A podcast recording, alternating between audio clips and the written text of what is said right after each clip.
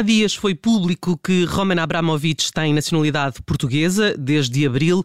O dono do Chelsea usou a ascendência judaica como judeu sefardita para se tornar cidadão português. À semelhança de Abramovich, outros milionários russos conseguem instalar-se facilmente onde querem e Londres é uma das moradas favoritas. Kátia Bruno é jornalista do Observador. Obrigada por estares connosco. Escreveste, escreveste sobre este tema, uh, mais abrangente, aliás, do que o caso Abramovich, mas só muito brevemente, o que é que aconteceu uh, para que o russo quisesse a nacionalidade portuguesa? Olá, Judite. Bom, uh, aquilo que podemos saber pelo, pelo artigo do Jornal Público e por aquilo que também já, já tinha sido noticiado na imprensa britânica, um, é que Abramovich uh, perdeu uh, o seu passaporte britânico um, há, há, alguns anos, um, muito por causa do, do caso uh, de Sergei Skripal. Não sei se, se os nossos ouvintes recordarão, mas Sergei Skripal. É melhor fazer um, esse enquadramento, sim. Exato. Kátia cidadão russo que, que foi uh, envenenado uh, no Reino Unido, onde vivia já há muitos anos, era um antigo espião do KGB que estava a viver no Reino Unido e que Londres, uh, Londres considerou que teria sido os próprios serviços de informação russos a, a, a levarem a cabo esse envenenamento como uma espécie de, de, vingança por, por um antigo espião russo estar a colaborar com as autoridades britânicas. Um, e nessa altura o Reino Unido uh, levou a cabo uma série de, de medidas um, uma espécie de, de sanções uh, contra cidadãos russos que viviam no Reino Unido, como forma de tentar uh, pressionar o Kremlin. E nessa altura retirado, foram retirados vistos a, a muitos cidadãos russos que tinham autorizações de residência no Reino Unido uh, e Abramovich foi um deles. E, uhum. portanto, desde essa altura, um, o dono do Chelsea passou a apenas poder estar em Londres por uh, períodos curtos de tempo, creio que seis meses com, com visto turista e a ter depois de abandonar sempre o país um, para poder voltar mais uhum. tarde. E parece que foi nessa altura uh, que Abramovich terá tentado obter a, nacionalidade portuguesa através da sua ascendência sefardita. Uhum. Uh, também tem nacionalidade israelita?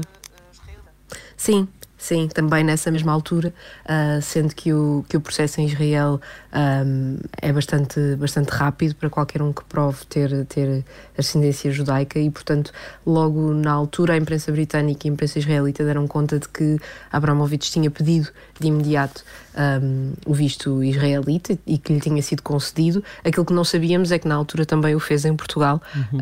um, e só agora ficámos a saber isso com este trabalho do Jornal Público. Uhum. Uh, não sabemos exatamente se Abramovich eh, foi benfeitor da comunidade judaica em Portugal para ajudar nesse processo de certificação. Sim, também não, não sabemos uh, exatamente que ligações é que, é que Abramovich tem a Portugal. Um, aquilo que sabemos é que uh, já desde que obteve a nacionalidade israelita um, foi, foi logo tornado público por vários jornais que já há alguns anos que ele estava envolvido com, com muitas associações um, sobretudo em Israel, uhum. um, e portanto já havia alguma aproximação um, à comunidade judaica em Israel e talvez em Portugal também. Uhum.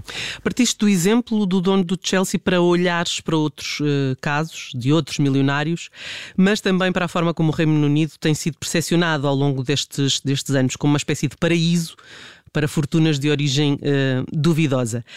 Um, e, e, e, muito dinheiro russo tem corrido uh, por aqui. Escreves também que Londres está a tentar combater essa imagem. Pergunto-te se, se com sucesso. Bom, uh, de acordo com, com, os vários entrevistados que contribuíram para o artigo, não. Ou seja, uh, aquilo que a maior parte das pessoas que, que, têm, que têm analisado este tema uh, dizem é que, na verdade, um, têm sido tomadas poucas medidas um, para fiscalizar a origem deste dinheiro estrangeiro que chega a Londres um, e que, com o passar dos anos, uh, essa continua a ser a situação e que não há grandes alterações. Uh, Londres é, é, é, é, um, é visto como um paraíso para, para, para muitas pessoas uh, que, têm, que têm fortunas cujas origens podem não ser muito claras, um, porque há, a forma como o sistema está montado. Um, permite que seja muito fácil, uh, desde que se tenha dinheiro, conseguir comparar propriedade em Londres uh, sem que sejam feitas grandes perguntas ou sem que seja preciso uh, haver grandes explicações um, sobre a origem do dinheiro que, que é ali investido. Um, não é por acaso que no Reino Unido usa-se muito a expressão London Grad, ou, seja, ou seja, qualquer coisa como Londres Grado, uhum. como se Londres fosse uma, uma nova cidade russa, tendo em conta a quantidade de, de cidadãos russos que, que acabam por, por se estabelecer ali ou por pelo menos investir ali. Um, nem sempre vivem ali o tempo todo, mas de facto há muitos bens registados e muito dinheiro como que arrumado, guardado de certa forma no Reino Unido. Eh, eh, nomeadamente nessa compra de propriedades, falas até de uma eh, que está, digamos, quase paredes meias com o Palácio de Buckingham. Portanto, é, é possível fazer, digamos, comprar propriedades em zonas tão importantes como essa. Sim, sim. Aliás, há mesmo um relatório da Transparência Internacional que diz que um, a maioria uh, das propriedades que são, uh, que são pertencentes a pessoas estrangeiras que são suspeitas de casos de corrupção em Londres estão a menos de 5 km do Palácio de Buckingham. Uhum. Portanto, estão de facto no, na, na zona nobre da cidade, zona mais no centro não seria possível. Uhum. Uh, e Londres é uma cidade muito cara, sobretudo no, no ramo imobiliário, portanto, estamos a falar de casas que valem muitos milhões de libras.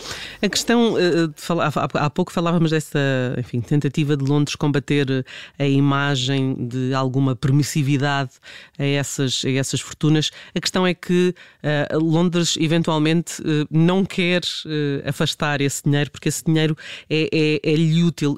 falavas com o autor do livro O País do Dinheiro que te diz, aliás, que Londres fechou, fechou os olhos durante muito tempo a esta questão. Sim, aquilo que, que a maior parte de, dos jornalistas e dos investigadores que têm tentado fazer aqui as ligações e perceber de onde vem este dinheiro, por onde é que ele passa, muitas vezes por onde é que ele foi lavado, digamos, em que offshore. Um, aquilo que a opinião da maioria deles é que não há grande vontade política de combater isto. Uh, por uma razão muito simples, porque uh, estamos a falar de, de, dinheiro que acaba por, de alguma forma, reverter também um, para o próprio Reino Unido, põe a sua economia a funcionar, dá emprego a muita gente, uh, ajuda a garantir a, a vitalidade da City de Londres. E, e portanto, há, há aqui uma, uma uma visão de que apertar essa regulação pode também significar apertar a torneira do dinheiro que entra no país.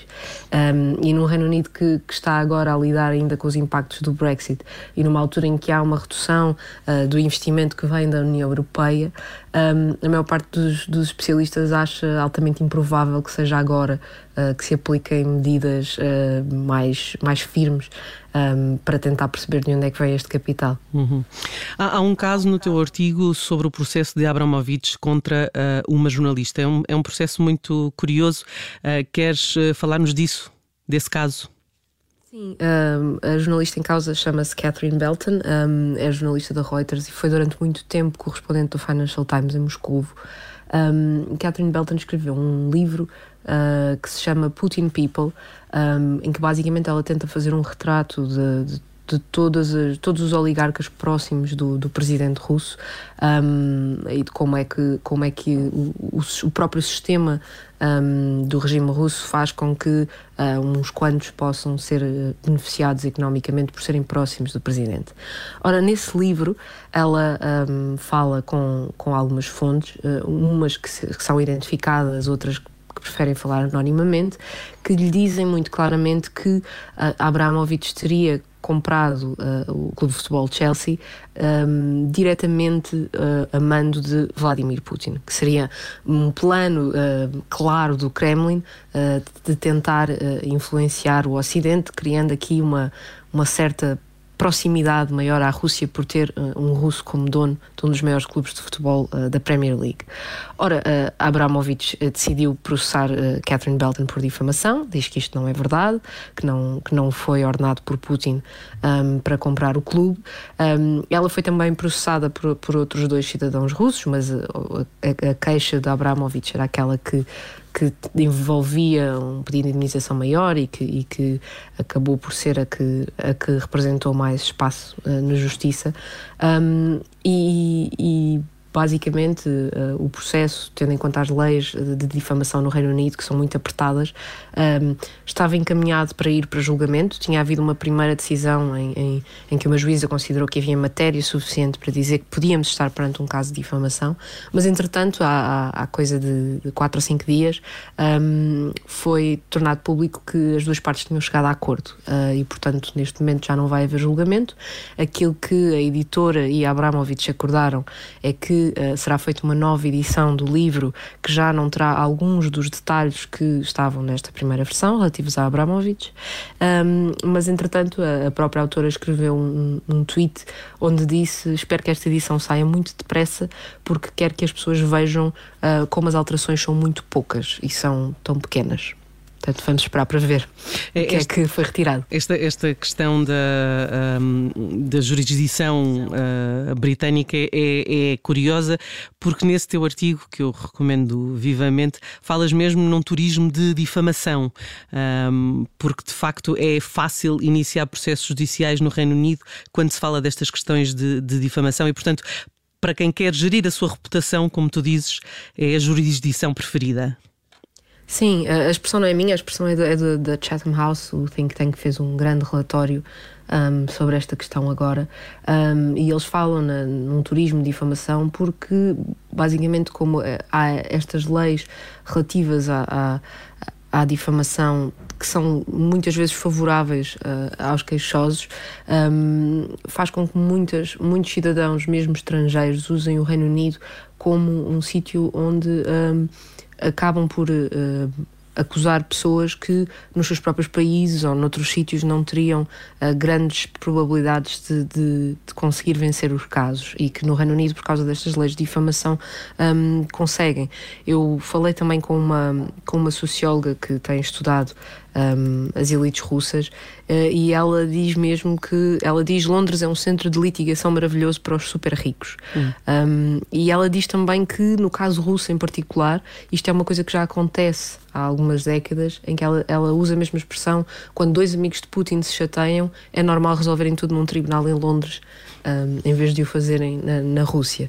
E, portanto, nós vemos que há aqui uh, um, talvez até um, um inundar do, do, do, sistema judicial britânico de casos que às vezes envolvem cidadãos estrangeiros, uh, porque há a percepção de que este sistema judicial é muito vantajoso para quem não quer uh, que se escrevam coisas sobre si, no geral. Uh, Cátia Bruno, muito obrigada por nos teres ajudado a perceber uh, primeiro esta questão de Abramovich e da sua nacionalidade uh, portuguesa, mas depois também para olhar para o caso, enfim, mais abrangente do que é Londres para estes oligarcas russos. Mais uma vez, obrigada, Cátia. Obrigada, Eusdito. Uma boa tarde.